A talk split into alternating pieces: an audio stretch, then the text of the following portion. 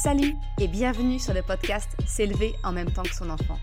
Je suis Maude, coach certifié chez Mercredi, mais surtout maman de trois enfants. Sur ce podcast, je t'aide à conjuguer la bienveillance avec la réalité de ton quotidien de maman. Utiliser ton choix d'une parentalité bienveillante comme un accélérateur de ton propre développement personnel. T'aider à changer de regard sur les situations que tu vis avec ton enfant pour t'en servir, pour grandir et apprendre sur toi. Hey, salut Je suis contente de te retrouver aujourd'hui pour un nouvel épisode. Eh bien, on va parler de cette fameuse question qui, à mon semble, est cruciale. Les besoins de ton enfant versus les besoins de toi en tant que parent. On entend souvent dire qu'il faut faire passer les besoins de notre enfant avant les nôtres. Bah, j'ai envie d'aller un petit peu à contre-pied de cette, de cette croyance, de cette idée, et je vais t'expliquer tout ça dans l'épisode d'aujourd'hui. Avant qu'on démarre, eh bien, j'aimerais remercier Sarah, qui m'a laissé un message sur le podcast. Son message, c'est J'adore les liens avec ta vie et tes enfants. C'est concret et ça permet de voir qu'on n'est pas seul. Mais écoute, Sarah, déjà, merci beaucoup pour ton message et je suis très contente, très heureuse de savoir que mes partages puissent être utiles, te permettre de toi aussi avancer dans ta parentalité. Encore un grand merci à Sarah et à toutes les personnes qui m'envoient tous les jours des messages. Maintenant que ça c'est fait, revenons-en au cœur du sujet les besoins de l'enfant versus les besoins des parents. Qui, voilà, qui on doit mettre en premier, qui on doit faire passer en premier, euh, c'est ce qu'on va discuter dans l'épisode d'aujourd'hui. En fait, tout est parti d'une citation, d'un partage que j'ai vu sur un gros compte de, la parentalité qui mentionnait comme ça que euh, répondre à nos besoins en tant que parents ne devrait jamais se faire au détriment des besoins fondamentaux de nos enfants. Et cette phrase, eh bien, elle est venue me chatouiller très fort. Je sais pas toi, je sais pas quelle est ton interprétation, mais je vais te partager un petit peu euh, ce que, j'en pense et euh, comment moi je vois vraiment les choses pour une parentalité bienveillante, déculpabilisante.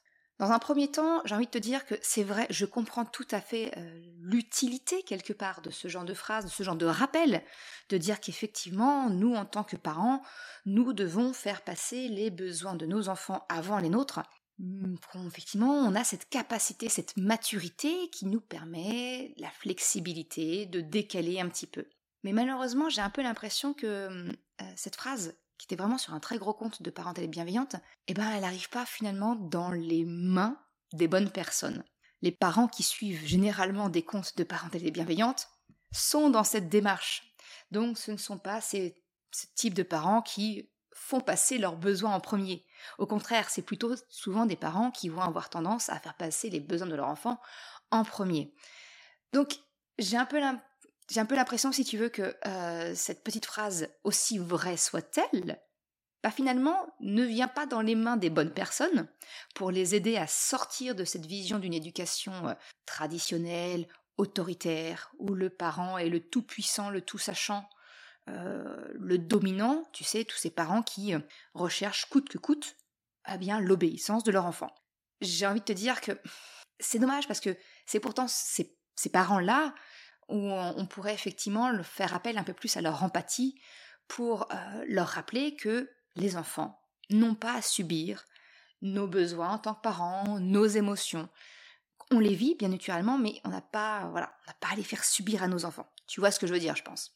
Là où, du coup, ce qui me gêne dans cette phrase, c'est que finalement, elle va plutôt arriver aux yeux, à la connaissance de parents qui sont dans une démarche de recherche de bienveillance, de parentalité consciente. Et finalement, je la trouve assez dangereuse, cette phrase. Je t'explique pourquoi. Même si je suis d'accord, dans le fond, je ne vais pas, pas dire ce que je n'ai pas dit. Je suis d'accord dans le fond de cette phrase que effectivement euh, les besoins de parents on ne doit pas les faire passer avant ceux de nos enfants. Mais pour autant, elle est dangereuse pour moi parce qu'elle est culpabilisante.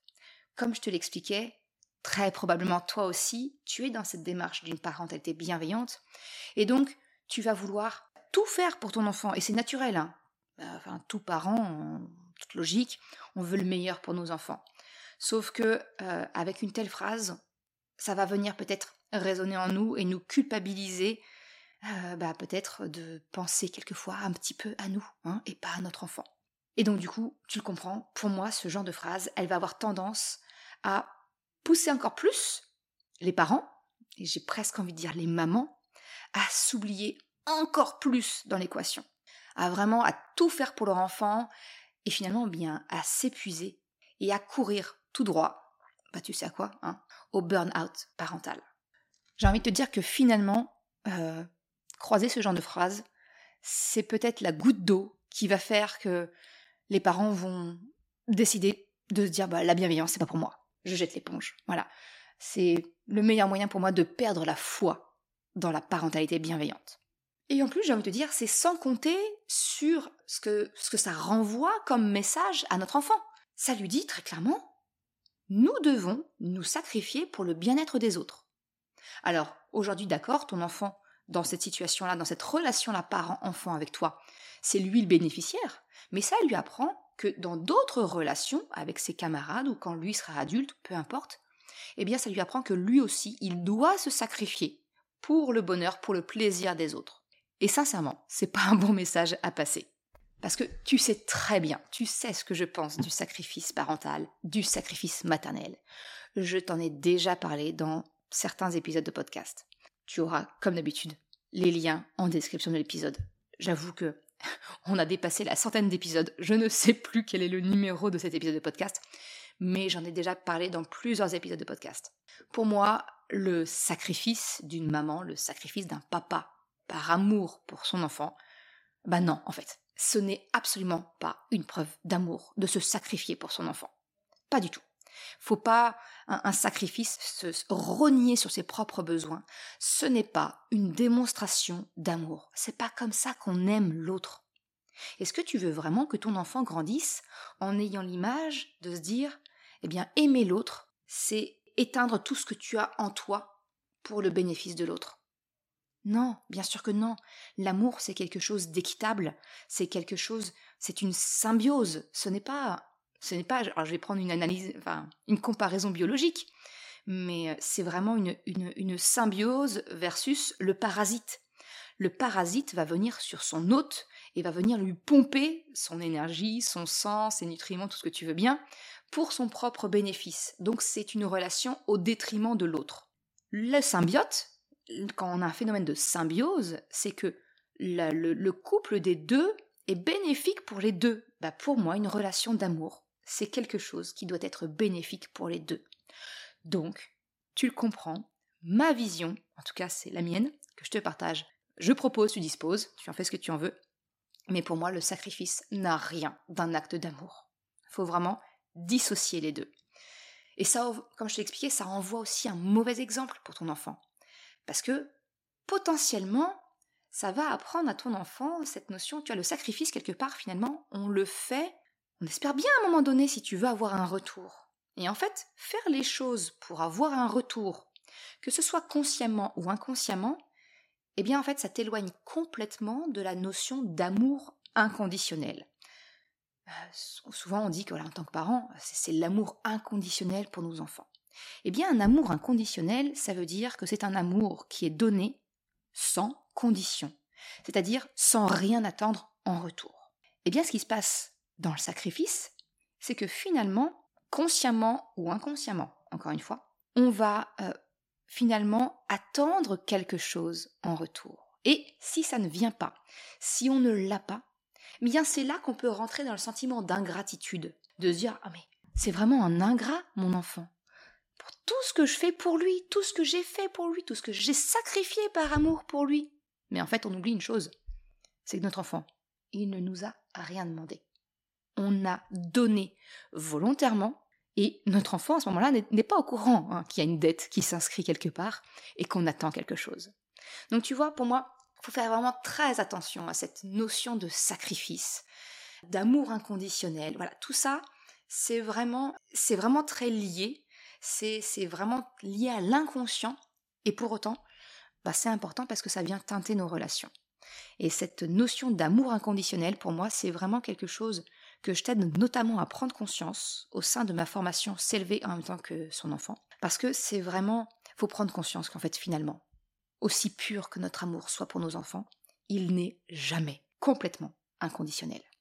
Et le plus tôt tu en prends conscience, eh bien le mieux ce sera pour la relation avec ton enfant, le mieux tu peux sortir des attentes euh, ou pouvoir vraiment communiquer, pas sur des non-dits finalement, mais vraiment communiquer avec ton enfant. Finalement, le cœur même de cette petite phrase, qui est répondre à nos besoins de parents ne devrait jamais se faire au détriment des besoins fondamentaux de nos enfants, bah, finalement, la question, ça revient à bah, les besoins des uns et des autres. C'est ce que je t'explique. Sont pas, il n'y a pas un besoin de l'un qui sera plus important que le besoin de l'autre. Et ici, on parle l'un et l'autre, c'est le parent et l'enfant. Finalement, tout réside autour de la notion du besoin. Comment on exprime ça finalement? Alors encore une fois, oui, on l'a vu, nous en tant qu'adultes, on a quand même une certaine maturité, on est capable euh, d'être plus flexible pour pouvoir différer notre besoin. Mais si nous avons cette capacité de différer euh, notre besoin, pour autant, ça ne signifie pas, selon moi, que nous devons taire ce besoin. Au contraire, à partir du moment où on a un besoin, bah, il est toujours bénéfique pour une relation, quelle qu'elle soit, de communiquer ouvertement le besoin que l'on peut avoir. Je pense même qu'il est bon, qu'il est vraiment positif pour le parent et pour l'enfant, eh bien de savoir exprimer notre besoin, savoir exprimer si effectivement on est en mesure de le différer ou non. Et si on le fait, eh bien c'est de le nommer, c'est d'exprimer. J'ai ce besoin, je vois que tu as ce besoin-là toi, mais ok, moi, je le mets temporairement euh, de côté pour écouter le tien. Mais c'est vraiment ne pas taire ce besoin, vraiment. C'est important, j'ai envie de te dire, la prise de conscience pour moi, c'est vraiment de se dire que il est important que nous arrêtions, nous les parents, d'invisibiliser nos besoins devant nos enfants.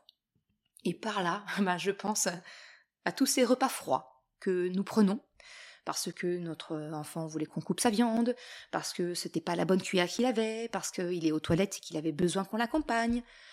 Tous ces moments où nous, on se réfugie dans les toilettes avec l'espoir, quelquefois euh, raté, hein, d'avoir 30 secondes de calme, loin des demandes incessantes. Je sais, je sais de quoi, je sais que tu vois exactement de quoi je parle. Tu vois, tous ces besoins-là qu'on peut avoir en tant que parent, mais qu'on invisibilise. Eh bien, le problème, c'est que, comme en tant que parent, on ne verbalise pas notre besoin, que ce soit de calme, de solitude, pas tout simplement de manger ou de boire notre plat, notre boisson chaude, etc. Et comme nous les sacrifions en silence, eh bien notre enfant, il n'a absolument aucun moyen de savoir ce que nous faisons pour lui, que nous avons nous aussi des besoins, et que nous temporisons pour lui, pour permettre de répondre à son besoin. Alors si vraiment il n'y avait qu'un seul message à retenir de ce podcast, j'ai envie de te dire, ça serait parle. Dis tout haut tes besoins. Pour aider ton enfant, ton entourage, j'ai même envie de te dire, parce que c'est beaucoup plus large que ça, mais pour vraiment faire prendre conscience à tout le monde bah, de, de tes besoins, que oui tu en as, et que tu aimerais bien aussi avoir ces moments-là pour toi. Par exemple, je vais te donner un exemple très concret tiré de mon expérience, parce que voilà, je, ne connais pas les tiens précisément, mais ça te permettra de d'extrapoler derrière. Moi, je suis une personne introvertie. Alors attention, faut pas confondre introverti, extraverti. Euh, il y a souvent une fausse, croyance autour de ça, mais introverti, ce que ça veut dire, c'est que je suis de ces personnes qui me rechargent en énergie quand je suis seule, dans le calme. Voilà. C'est en fait j'ai besoin de calme et de solitude pour me ressourcer.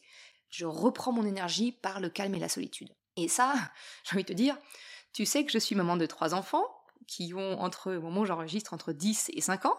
Donc tu comprends que les moments de solitude et de calme sont assez rares à la maison.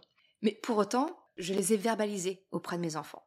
J'ai envie de te dire, c'est d'autant plus difficile d'avoir ces moments-là les jours où mon mari part en déplacement sur plusieurs jours, notamment quand cela tombe sur un mercredi. Eh bien, j'ai envie de te dire, le temps où je passais mes mercredis à exploser en permanence parce que j'étais surstimulée par les bruits, les chamailleries, les demandes, etc. Je pense que tu vois très très bien de quoi je veux parler, hein Pas besoin que je fasse un, tableau. Mais j'ai finalement exprimé ce besoin de calme et de solitude à mes enfants. Je leur ai expliqué que ben, j'ai pas besoin de longtemps.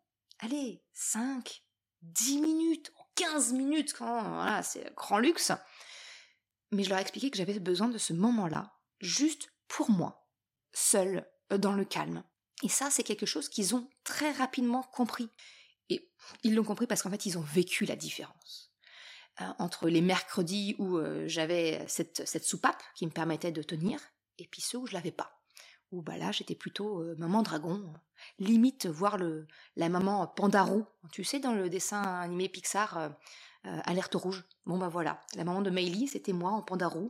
Quand j'explose, c'est pas beau à voir. Bah mes enfants, ils ont vu la différence quand ils m'octroyaient ce petit moment-là, des autres jours où bah, je, je, je, ne pouvais pas la voir. Moi, j'ai envie de te dire, ils ont très vite compris. depuis, quand ils voient que je commence à monter en pression, bah c'est eux-mêmes qui viennent me proposer mon casque anti-bruit et de prendre 5-10 minutes pour moi. Et j'ai envie de te dire que depuis, eh ben, les mercredis sont vachement plus agréables pour moi, mais pour eux aussi. Parce que du coup, je suis beaucoup plus, euh, je suis beaucoup plus sympa avec eux, je suis plus disposée à faire des choses avec eux. Tout le monde y gagne en fait. Juste parce que ben, j'ai communiqué un besoin qui était jusqu'ici silencieux. Et en fait, c'est vraiment ça. C'est grâce au fait que je leur ai exprimé mon besoin. Alors certes, je ne peux pas toujours l'utiliser au moment où je le souhaite. Hein, je ne peux pas toujours demander du calme et de solitude au moment où j'en ai besoin, hein, quand c'est en train de partir en vrille. C'est pas le moment où je peux l'avoir. Mais mes enfants le connaissent, et si besoin, eh bien je leur rappelle. J'ai cessé d'invisibiliser mon besoin de calme et de solitude. Tu le comprends. Le message finalement, c'est de se dire que tes besoins sont tout aussi importants que ceux de ton enfant. Alors oui, toi, tu peux les différer, on est d'accord. Mais surtout, s'il te plaît, arrête de les invisibiliser. Exprimer tes besoins à ton enfant, c'est la clé vraiment d'une communication efficace entre vous deux. Et c'est en plus lui montrer le bon exemple, lui incarner ce que tu aimerais de lui en retour. C'est un petit peu comme, euh, finalement, c'est un peu comme le message que j'essaye de faire passer à travers mes différents contenus. La bienveillance que tu veux pour ton enfant, eh bien tu la mérites pour toi déjà. Sois bienveillante avec toi-même. Bah, c'est exactement la même chose, tu vois, finalement. Euh, se dire, ok, je fais passer les, besoins de mon enfant avant, ok, mais exprime déjà aussi les tiens de besoins. Parce que sinon, ton enfant, il peut pas les deviner. D'accord? Et, et, du coup, ça crée une espèce de quiproquo dans la relation. Parce qu'il y a des choses qui n'ont pas été dites. Alors, si cette notion de trouver, d'identifier, j'ai envie de dire, tes besoins, c'est quelque chose que tu aimerais approfondir, bah sache que c'est euh, quelque chose que je t'apprends à savoir reconnaître et à exprimer au sein de mes formations.